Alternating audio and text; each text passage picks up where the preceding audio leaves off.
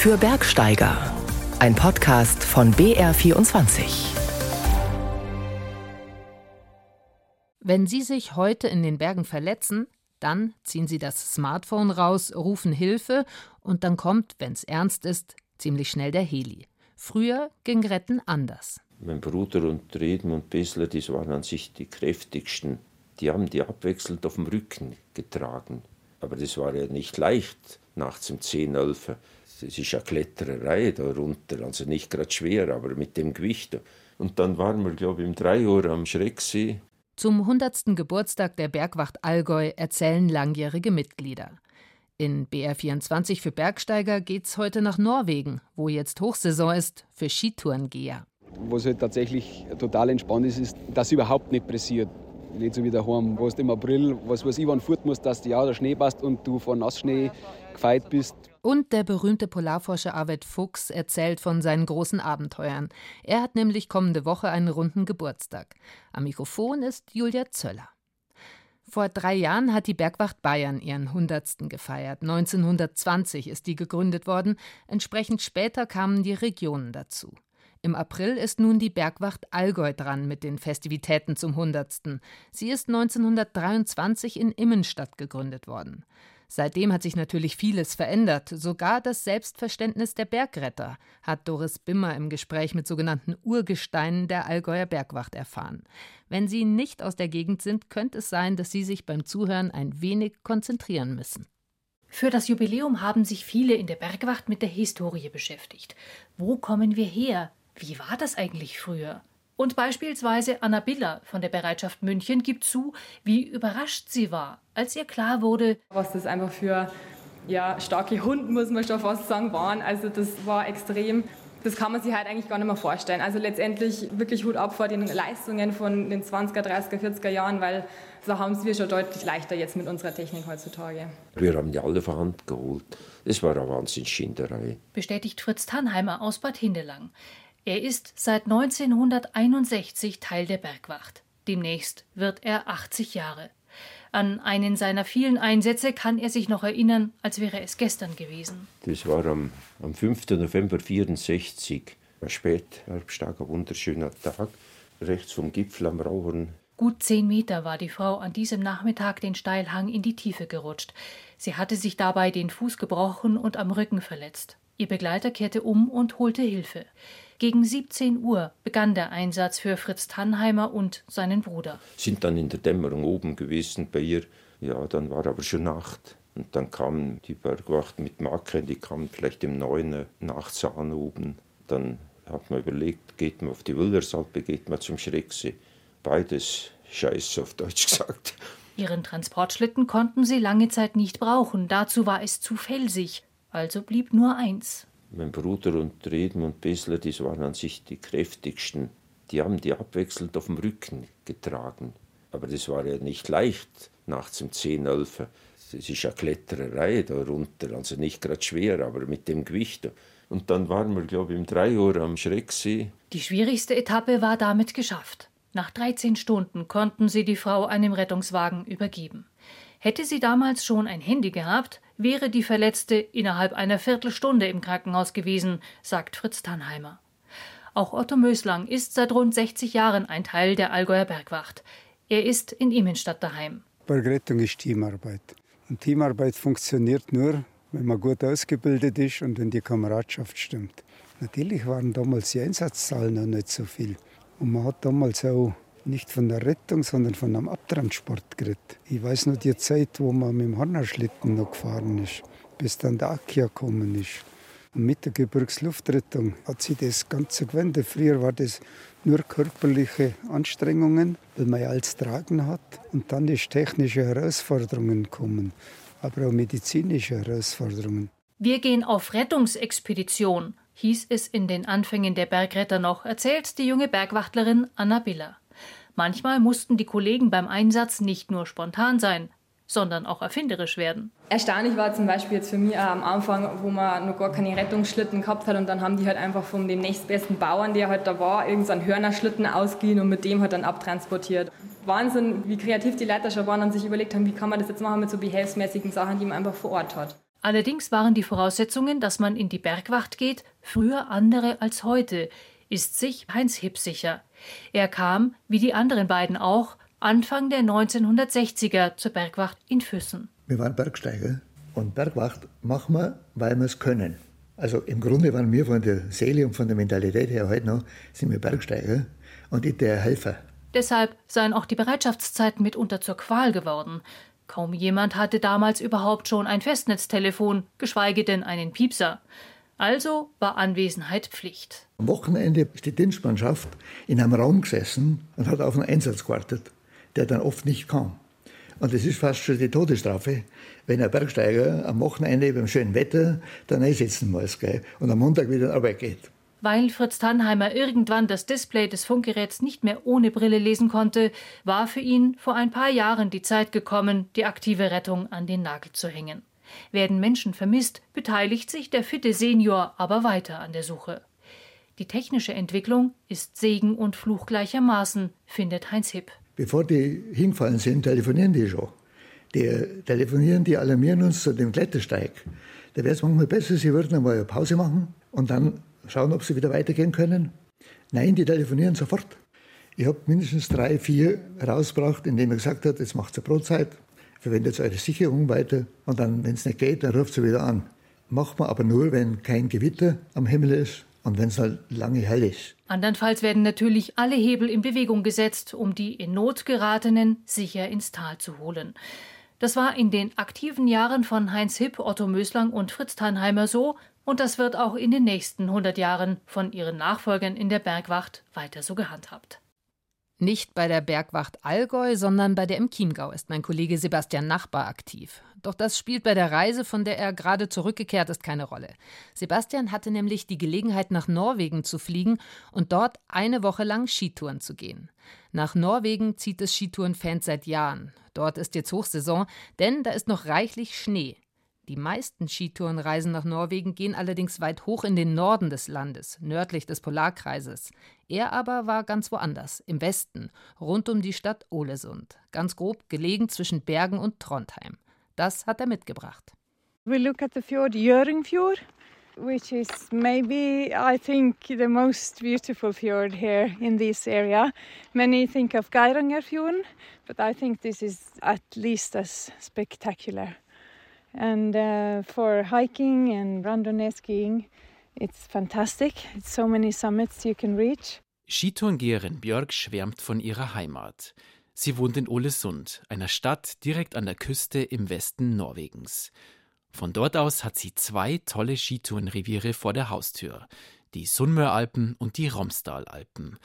Vor allem diese Saison gibt es in der Region tolle Verhältnisse. This year is really good. It was a little snow from uh, Christmas. Now in March it's been wonderful. So and also very cold now uh, during the night. So the snow is really good. It doesn't melt so much during the day because it's so cold. So it's very nice. I think probably be able to ski maybe throughout May and June. Wie es in Norwegen aussieht, dürfte bekannt sein. Berge, die direkt ins Meer stürzen. Fjorde, die die Landschaft durchmessen, als lägen die Elemente miteinander im Ringkampf. Wasser, Erde, Luft, alles fließt ineinander, ohne Anfang und ohne Ende.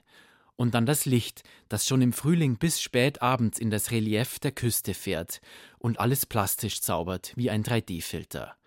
Eine Skitourenwoche in Norwegen, für Johannes aus dem Ostallgäu ein Traum. Für mich war es überhaupt das erste Mal in Norwegen es war natürlich wahnsinnig beeindruckend. Nur schon vom Wetter her. Wer hätte gedacht, dass wir die ganze Woche so einen Traumwetter haben?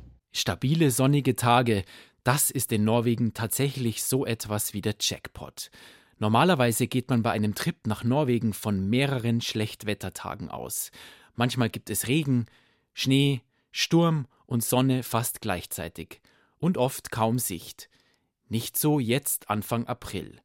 Während die Osterferien in Bayern kalt und grau sind, gibt es in Westnorwegen strahlenden Sonnenschein.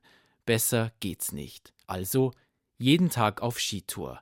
Denn jeder neue 360-Grad-Blick auf die Fjorde und den Atlantik will neu erarbeitet werden. Aber ganz gemütlich, sagt Johannes. Ja, dann war es natürlich auch anstrengend für mich. Ich Bin jetzt nicht so viel Skitouren gegangen die letzte Zeit und dann die ganze Woche durchpowern. War schon nicht ohne. Was halt tatsächlich total entspannt ist, ist, dass es überhaupt nicht pressiert. Nicht so wie daheim, wo du im April, was weiß ich, wann fort musst, dass ja der Schnee passt und du vor Nassschnee gefeit bist. Das musst du dann erst lernen, dass erst am Nachmittag richtig gut wird. Dass es hier gerade gute Bedingungen für Winterurlaub gibt, ist längst bekannt. Rund um Ostern sind Ferien in Norwegen. Der perfekte Zeitpunkt für eine Woche im Schnee. In den vielen Hüttensiedlungen herrscht reger Betrieb. Wanderparkplätze sind voll, überall Skispuren im Gelände. Frage an Skitourengerin Björk aus Ålesund. Hat der Skitourenboom in den letzten Jahren auch das Mutterland des Skisports überrollt? Oh yes, I think so. I started telemark skiing like in 1990 maybe. And then not so many people went on the tops. I think more and more and they also have this uh, sail and ski with a sail ship sometimes. So I think then there comes groups, but I don't think it is as much as in Lingen, no. Auch im Westen Norwegens sind also immer mehr Skitourengeher unterwegs. Sebastian Nachbar ist einer von ihnen. Er kam zu der Reise, weil er spontan für einen verletzten Bekannten eingesprungen ist. Hallo Sebastian. Hallo. Gefühlt ist es ja schon seit zehn Jahren so, dass Norwegen im Frühjahr für eingefleischte Skitourenfans als The Place to Be gilt. Lässt sich das auch in konkreten Zahlen mittlerweile messen? Ich habe zum Beispiel beim Flughafen München angefragt, auch verschiedene Airlines angeschrieben. Da konnte mir jetzt auf die Schnelle niemand Auskunft geben. Aber alle, mit denen ich über Skitouren in Norwegen gesprochen habe, die bestätigen das, dass es einfach immer mehr wird. Das sind lokale Guides, das sind Gastgeber, das sind Einheimische, die wir auf Skitour getroffen haben. Und ich beobachte auch, dass es im deutschsprachigen Web immer mehr Artikel und Blogposts, auch bei Social Media immer mehr Inhalte gibt über Skitouren in Norwegen. Erst diese Woche ist wieder ein Artikel online erschienen. Wir haben es schon gehört, vor allem der Norden Norwegens ist beim Publikum aus den Alpen beliebt.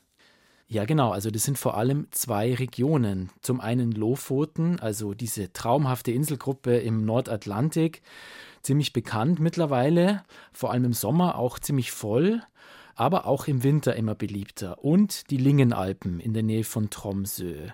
Halvor Hagen, mit dem habe ich telefoniert, der ist Bergführer in Norwegen und der hat mir erzählt, diese beiden Regionen, also Lofoten und Lingen, die sind bei den Leuten aus Mitteleuropa und gerade in den Alpen einfach super beliebt, weil sie so exotisch sind, weil sie weit nördlich des Polarkreises liegen, vor allem Lofoten extrem bekannt ist und auch natürlich wegen der Chance auf die Nordlichter. Und Darauf haben sich die Reiseveranstalter mittlerweile eingestellt. Ganz viele Bergschulen bieten im Frühjahr fast jede Woche eine Pauschalreise in die Lingenalpen oder nach Lofoten an. Wobei äh, Nordnorwegen ist auch nicht ganz ungefährlich in puncto Lawinen. Erst Ende März hat es in der Region um Tromsø fünf Lawinentote gegeben. Davon waren drei Skitourengeher.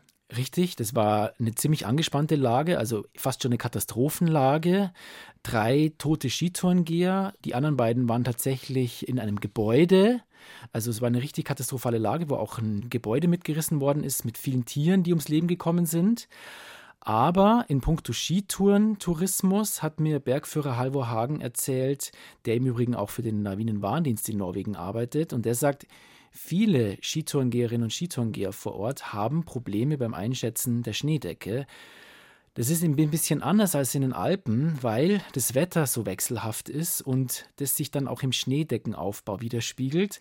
Es gibt einfach sehr viele Schwachschichten, die sich eben auch länger halten. Also das Stichwort Altschneeproblem, das ja auch bei uns in den Alpen in den Lawinenlageberichten steht, das wird dort oft sich länger und tückischer auswirken als bei uns und das hat Folgen. Halvor Hagen sagt sogar, ausländische Skitourengeher und Skitourengeherinnen seien bei Lawinenunfällen in Norwegen überrepräsentiert. Selbst wer in den Alpen viel Erfahrung gesammelt hat, betritt also nochmal ganz neues Terrain. Danke, Sebastian. Sehr gerne. Und wir bleiben in eiskalten Regionen. Sie kennen wahrscheinlich den Polarforscher Arvid Fuchs. Sein berühmtestes Abenteuer 1989 hat er zusammen mit Reinhold Messner die Antarktis durchquert. Am Ende war das zunächst eingeschworene Zweierteam zerstritten und das ist bis heute so geblieben. Aber Schnee von gestern. Nach wie vor ist Arvid Fuchs viel in polaren Regionen unterwegs. In der kommenden Woche, am 26. April, wird der renommierte Forscher 70 Jahre alt.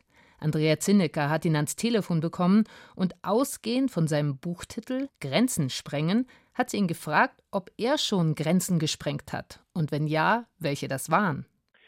Ja, Grenzen sprengen hört sich vielleicht so ein bisschen militant an, aber Grenzen überwinden, das ist das, was ich damit ausdrücken möchte. Also die Grenzen, die in uns liegen, wo ich mitunter das Gefühl habe, dass Menschen viel zu früh zufrieden sind und sich irgendwie mit dem Status quo begnügen. Also das geht so ein bisschen aus meiner Biografie hervor. Also als ich als junger Mann anfing, solche Expeditionen zu unternehmen, da gab es ja viele Stimmen, die gesagt haben, der spinnt und das kannst du nicht machen, das ist viel zu unsicher und viel zu gefährlich gefährlich und äh, dann diesen Weg trotzdem weiterzugehen, durchaus irgendwie mit einer realistischen Wahrnehmung der Lebensumstände, in der man sich eben befindet, das hat etwas mit den eigenen Grenzen zu überwinden zu tun. Und natürlich, wenn man so Extremexpeditionen unternimmt, dann stößt man immer wieder an Grenzen. Und wir haben so einen Satz, der unsere Lebensversicherung ist, never give up, gib niemals auf, weil wenn ich mich irgendwo im arktischen Sturm hinsetze und sage, jetzt weiß ich auch nicht mehr weiter und jetzt habe ich keine Lust mehr, das war es dann im Grunde genommen. Und äh, das ist eben der Hintergrund, dass man Grenzen verlagern kann, aber eben sehr überlegt und sich dabei auch immer hinterfragt, wobei sind meine physischen und meine mentalen Grenzen, um in diese Situation klarzukommen. Den Hörerinnen und Hörern sind Sie ja vor allem bekannt durch Ihre Durchquerung der Antarktis zusammen mit Reinhold Messner, auch wenn das schon eine ganze Weile her ist, 1989 im Herbst. An die 2700 Kilometer haben Sie damals in 96 Tagen zurückgelegt und Sie waren damit der erste Mensch, der innerhalb eines Jahres beide Pole erreicht hat. Welche Erinnerungen, Arvid Fuchs, haben Sie heute noch an die Antarktis-Durchquerung? An die Antarktis-Durchquerung eigentlich diese unglaubliche Weite. Also, wie Sie sagen, ich habe ja beide Pole in einem Jahr erreicht, den Nordpol wenige Monate vorher im gleichen Jahr. Der Nordpol ist technisch ungleich schwieriger als die Antarktis. Die Schwierigkeit einer Antarktis-Durchquerung liegt im Grunde genommen in dieser Distanz, in der Weite. Aber wenn Sie die Relationen betrachten, für die 1000 Kilometer zum Nordpol haben wir 56 Tage gebraucht, für die Durchquerung der Antarktis etwas über 90 Tage und das ist ja mehr als doppelt so weit gewesen. Und insofern von den beiden Polen sticht für mich persönlich immer der Nordpol deutlich hervor, weil das war wirklich die allergrößte Herausforderung.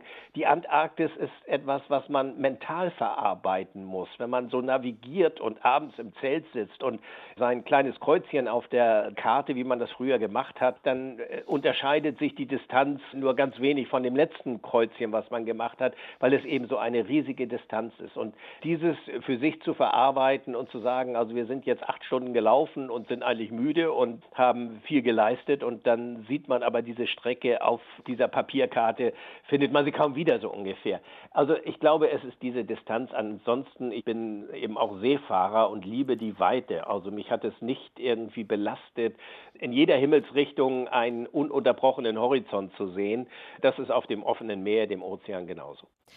1989 haben sie im Frühjahr ja zuerst den Nordpol erreicht, die Icewalk-Expedition, acht Teilnehmer, 56 Tage und knapp 1000 Kilometer von Nordkanada zum Nordpol.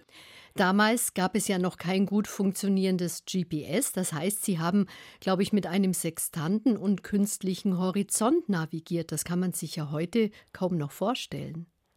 Das äh, kann man sich in der Tat heute kaum noch vorstellen. Und auch in der Antarktis habe ich noch einen künstlichen Horizont und einen Sextanten mitgenommen. Das ist astronomische Navigation, wie man das bezeichnet. Und ich kam ja nun aus der Seefahrt. Insofern war mir der Umgang mit dieser astronomischen Navigation vertraut und deshalb habe ich auch navigiert. Es ist etwas ganz Spannendes. Also wenn man auf dem offenen Meer oder auf einer Eisscholle steht, irgendwo am Nordpol oder auf dem Inlandeis irgendwo in der Antarktis oder Grönland, dann hat man einen Kompass, wonach man die Himmelsrichtung bestimmen kann. Aber auch dieser Kompass hat Missweisungen natürlich, die man über den Sonnenstand korrigieren kann und muss. Darüber hinaus kann man dann über die Winkelmessung der Sonne oder eines anderen Gestirns eben seine Position bestimmen. Und auf diese Art und Weise zu bestimmen, wo man sich derzeit befindet, das ist natürlich eine aufwendige Sache, aber ist auch etwas ganz Tolles. Knöpfchen drücken auf irgendwelche GPS-Geräte, die wir natürlich heute auch alle nutzen, das kann jeder jeder, aber irgendwie so diese Erkenntnis, seine Position irgendwie zu ermitteln, das hat schon etwas Archaisches und ich bin froh, dass ich beide Techniken kennenlernen konnte, also sowohl dieses analoge System mit Sextanten und künstlichen Horizont, wie auch natürlich heute die digitale Navigation. Die Nordpol-Expedition 1989 stand unter der Schirmherrschaft der UNO, denn sie haben ja schon damals auf die Umweltprobleme und die ökologische Bedrohung in der Arktis aufmerksam gemacht, sozusagen als Rufer in der Wüste, in der Eiswüste. Wollte man das damals überhaupt hören? Wie wurde das wahrgenommen? Naja, es ging damals um Klimawandel schon, man höre und staune, 1989, aber es ging auch um das entstehende Ozonloch, möglicherweise über der Arktis, das es in der Antarktis ja schon gab und andere Umweltprobleme. Nein, man wollte das eigentlich nicht so richtig hören. Also es gab natürlich damals schon Wissenschaftler, die davor warnten, aber Klimawandel war so etwas, wo viele sagten, guck doch mal aufs Thermometer, das ist minus 40 Grad kalt, also da wird sich so schnell nichts ändern. Aber es sind mitunter geringe Temperaturschwankungen, die ganz viel bewirken. Die Ozeane haben sich eben dramatisch erwärmt und es war damals etwas, was mich sehr geprägt hat, diese Nordpolexpedition. Und mir liegt diese Natur sehr am Herzen. Also damals war das vielleicht so eine subjektive Wahrnehmung, wo ich gesagt habe, Mensch, wie toll, wie schön ist das hier und was für ein Privileg, dass du Zugang zu diesen Landschaften hast. Also bist du auch in der Pflicht, irgendwie darüber zu berichten und nicht nur spannende Geschichten und schöne Bilder nach Hause zu bringen, sondern vor allen Dingen den Menschen zu erzählen, was wir im Begriff sind zu verlieren, wenn wir nicht dem entgegensteuern. Und das war im Grunde genommen so ein bisschen das, ich will es mal so sagen, Saatkorn meiner Aktivitäten, die ich heute durchführe, wo es ja gerade im Rahmen meiner Expedition darum geht, auch wissenschaftliche Daten zu erfassen, beziehungsweise auch möglichst viele Menschen für diese Thematik zu sensibilisieren. Arvid Fuchs, der berühmte Abenteurer, wird am 26. April 70 und ist weiter unterwegs.